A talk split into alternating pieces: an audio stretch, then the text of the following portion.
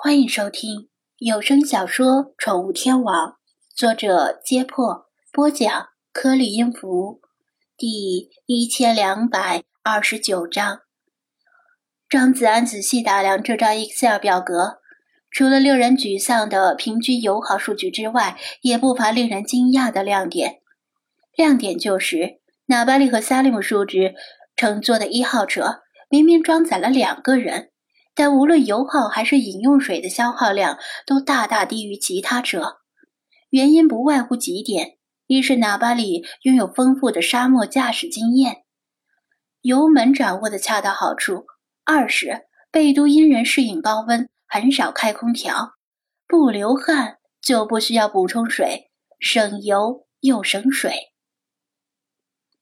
但是这对叔侄俩省下来的油和水不够其他人挥霍的。再仔细看其他人的数据，胖子肖天宇最怕热，他的饮用水消耗量是最大的。按照数据来分析，他的饮水量是普通人日均饮水量的两倍。而油耗最大的是杜学涛。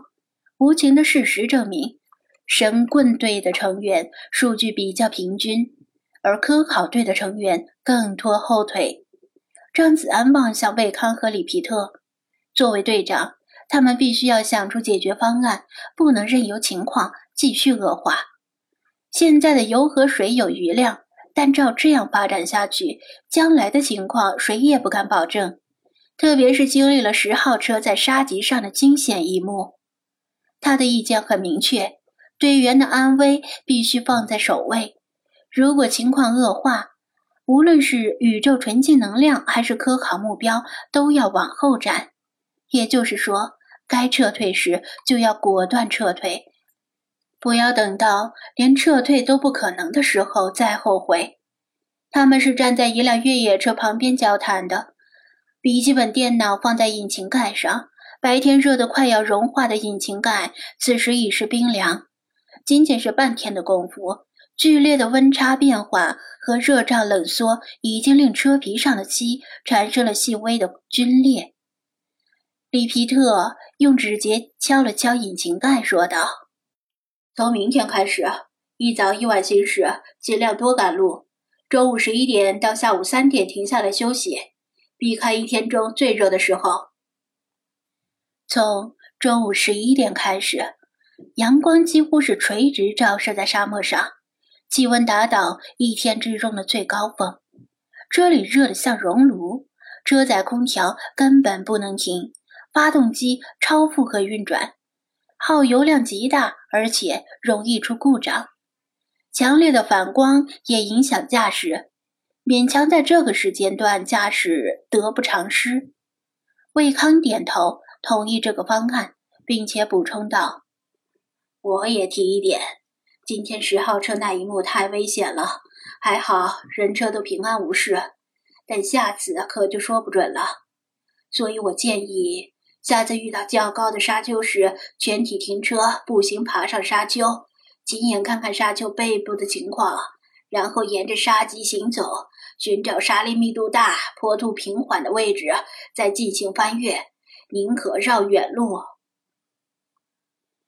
之前无论是谁驾车翻越沙棘时，都是把心悬在嗓子眼儿，因为看不到沙丘背面的情况。对高度落差没有心理准备，就像是往地狱里狂奔，所以杜学涛脚软，不敢踩油门，也可以理解。往极端里说，沙丘背面甚至可能是万丈悬崖。魏康这个提议是为了求稳，但是有利就有弊，随之而来的问题就是会大大的拖慢行程。里皮特斟酌再三，还是同意了魏康这个建议。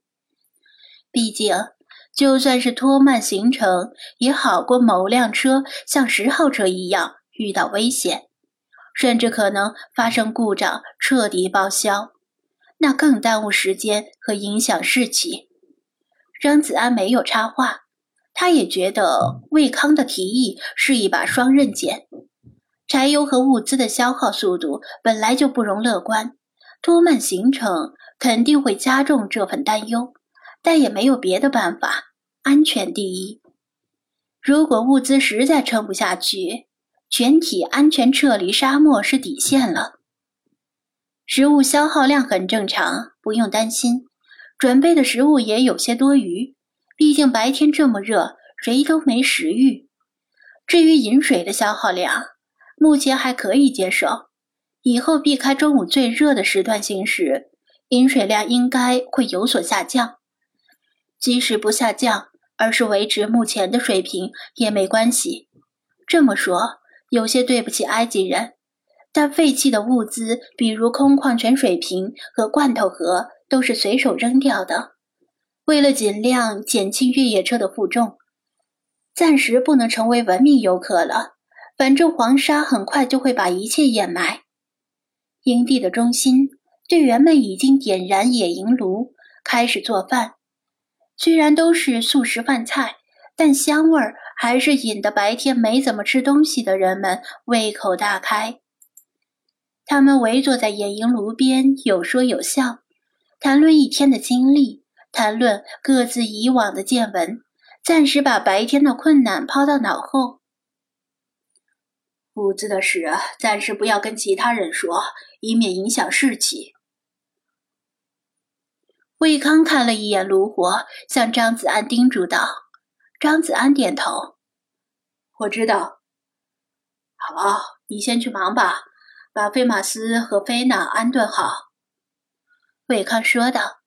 张子安估计魏康和里皮特还有其他事儿要商量，就告辞离开了。他刚走了几步，就听到营地的某个地方传来女生的一声尖叫：“呀！”声音清脆而尖锐，在寂静无风的沙漠里传出老远。是和和。